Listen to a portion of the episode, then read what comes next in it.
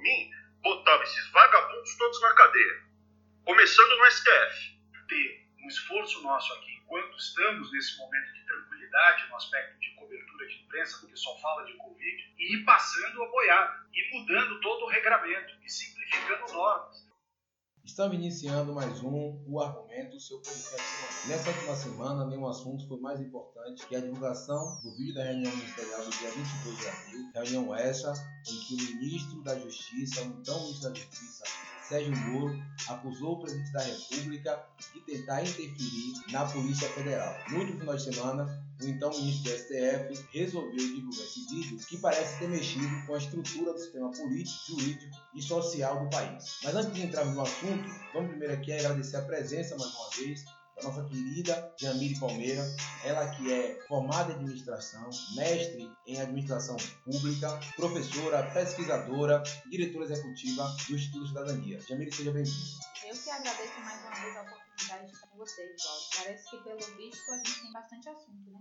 É, a semana foi bem agitada. Antes de entrar nos assuntos mais polêmicos, eu quero perguntar a você primeiro do que você achou da linguagem utilizada na reunião ministerial do dia 22 de abril. Vamos fazer o seguinte, vamos primeiro ouvir o áudio dessa reunião, ouvir a fala do presidente, para que aí você possa opinar de forma mais clara.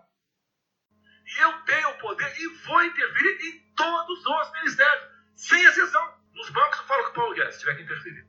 Nunca tive problema com zero problema com o Paulo Guedes. Agora, os demais, vou. Eu não posso ser surpreendido com notícias. Eu tenho a PF que não me dá informações. Eu tenho as, as inteligências das Forças Armadas que não têm informações. A BIM tem seus problemas. Tem algumas informações. Só não tenho mais porque está faltando, realmente, temos problemas. Aparelhamento, etc. Mas a gente não pode ver essa informação. Sem, quem é que nunca ficou atrás do, da, da, da, da, porta ouvindo que seu filho ou sua filha está tá comentando? Tem que ver para depois, depois que ela engravida, não adianta falar com ela. Tem que ver antes. Depois que o moleque encheu os cornos de, de droga, não adianta mais falar com ele, já era. A informação é assim. Então, essa é a preocupação que temos que ter. A questão estratégica que não estamos tendo. Me desculpe, o serviço de informações nosso, todos, é uma, é uma vergonha. Uma vergonha. Que eu não sou informado. E não dá para trabalhar assim. Fica difícil. Por isso, vou interferir. Ponto final. Pô. Não é ameaça, não é uma extrapolação da minha parte. É uma verdade. Como falei, né? Deus ministério para os senhores. O poder de verbo. Mudou agora, tem que mudar. Senhor de informações. O meu funciona. O meu particular funciona. Os que tem oficialmente desinforma. E voltando ao, ao tema, eu prefiro informação do que ser desinformado por cima de informações que eu tenho. Então, pessoal, muitos vão poder sair do Brasil. Mas não quero sair, ver a minha irmã de Eldorado, outra de Cajati, o coitado do meu irmão, capitão do exército de, de, de Vladimir Acatou, se fuder, pô. Como é perseguido o tempo todo. A bosta da Folha de São Paulo diz que meu irmão foi expulso de um açougue em registro, que estava comprando carne sem máscara. Comprovou no papel, estava em São Paulo esse dia. O dono do restaurante, do, do, do, do açougue, falou que não estava lá. E fica por isso mesmo, isso aqui é problema dele. Né? Mas é a putaria o tempo todo a me atingir mexendo com a minha família. Já tentei trocar gente da segurança nossa no Rio de Janeiro, oficialmente, e não consegui. Isso acabou. Eu não vou esperar fuder minha família toda, de sacanagem, ou amigo meu, porque eu não posso trocar alguém da segurança na ponta da linha que pertence à estrutura. Vai trocar. Se não puder trocar, troca o chefe dele. Pode trocar o chefe dele, troca o ministro. E ponto final. Não estamos aqui para brincadeira.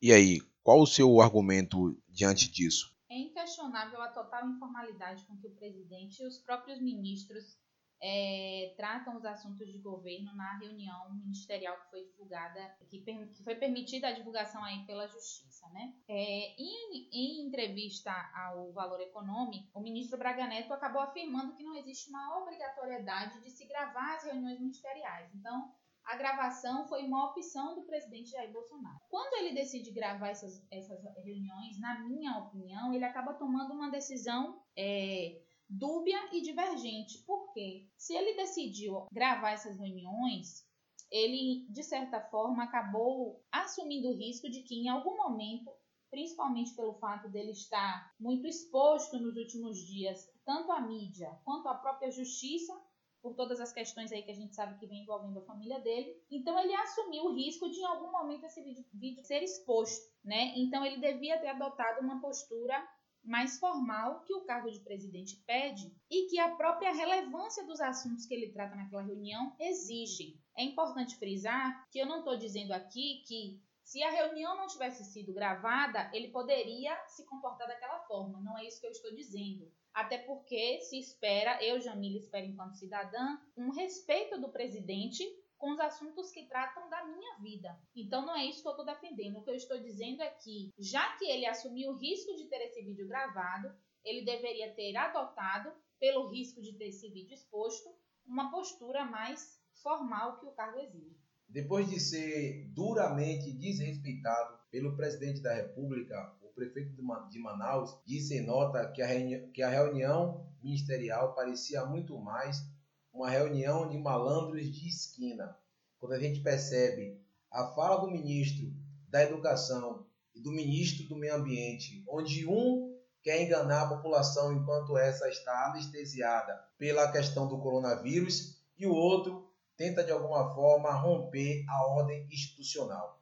Como você avalia a fala e o comportamento desses dois ministros nessa reunião? Edivaldo, se eu tivesse alguma, alguma certa relação de proximidade com o ministro Weintraub, a primeira pergunta que eu faria a ele é, é ministro, se você não acredita que o Superior Tribunal Federal tenha, seja eficiente no julgamento das questões, por que você acha que o Superior Tribunal Federal, né, alguns ministros do Superior Tribunal Federal, deveriam ir para a cadeia, se para ir para a cadeia eles também precisam passar por um processo jurídico. Então, o ministro ele é incoerente, não tem nenhuma espécie de expertise na fala do ministro da Educação, é uma fala totalmente ideológica, é, popularmente falando, é uma fala puxa-saquista, né? Você percebe que ele fala, de certa forma, aquilo que o presidente Jair Bolsonaro quer ouvir, então ele não adota uma postura de ministro já o ministro do Meio Ambiente revela sua total incapacidade de lidar com as relações governamentais. Quando ele despreza o Congresso e ele fala da sua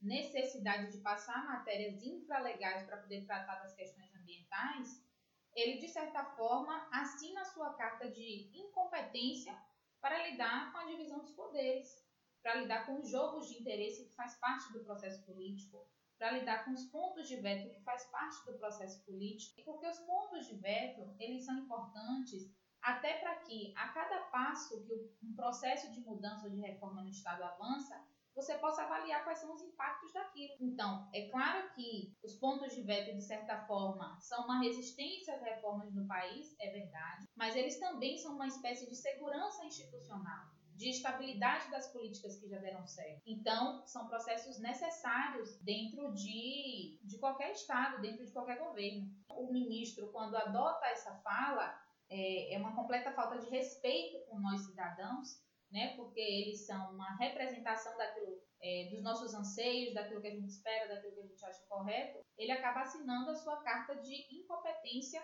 para ocupar um cargo de ministro tão importante quanto as outras questões que tratamos até então, mas aquela que foi o motivo de toda essa ação da divulgação desse vídeo, que era a possibilidade de interferência por parte do presidente da Polícia Federal. De acordo com o que você viu, o que você leu, o que você ouviu, você percebeu que existia de verdade uma vontade do presidente de interferir na Polícia Federal e de que forma esse vídeo, essa divulgação, esses áudios, essas conversas podem impactar ou que desdobramentos políticos isso pode trazer para a governabilidade nos próximos meses. Edivaldo, na verdade, a gente não precisa nem fazer uma avaliação, de certa forma, assim, porque o presidente, na fala dele, deixa isso, de certa forma, claro, né? Quando ele fala que não vai deixar, é, não vou usar as mesmas palavras do presidente, mas ele não vai deixar prejudicar a família dele de uma certa forma, não é esse o linguajar que ele usa, é outro, por sacanagem, que se for necessário ele muda até o ministro. Claro que quem vai julgar essas questões é o próprio judiciário, né? Eu costumo falar que a gente, quando faz algum tipo de análise, a gente parte de um olhar analítico que tem muito a ver com aquilo que a gente acredita. Então, cabe ao judiciário investigar se teve interferência ou não. Mas para mim fica clara a interferência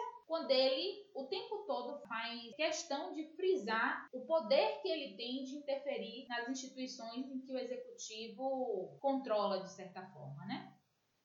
E se isso tem desdobramentos políticos, o governo continua no caminho da ingovernabilidade, a grande verdade é, né? Porque o presidente não consegue dialogar com o Congresso. Quando ele assumiu a presidência, ainda existia ali, pela reforma da Previdência, uma disposição do presidente Maia em estabelecer uma relação com ele. Ele tinha uma relação até melhor com o Davi Alcolumbre, mas ao longo do processo foi perdendo, e aí Davi Alcolumbre foi se aproximando cada vez mais de Maia, alinhando cada vez mais a orientação Então, talvez o, desdobramento mais impactante que a gente poderia vir, mas eu ainda não acredito, seria o impeachment do presidente Bolsonaro, né? Porque em questão de governabilidade, isso só dificulta um caminho que ele já vem traçando há muito tempo. Nada de novidade pra gente aí nos seus é, quase dois anos de governo. Então é isso, né? Esse foi mais um argumento. Quero agradecer a Jamile Palmeira pela sua participação, muito obrigado. Eu que agradeço, Edvaldo. É sempre bom falar de política, né?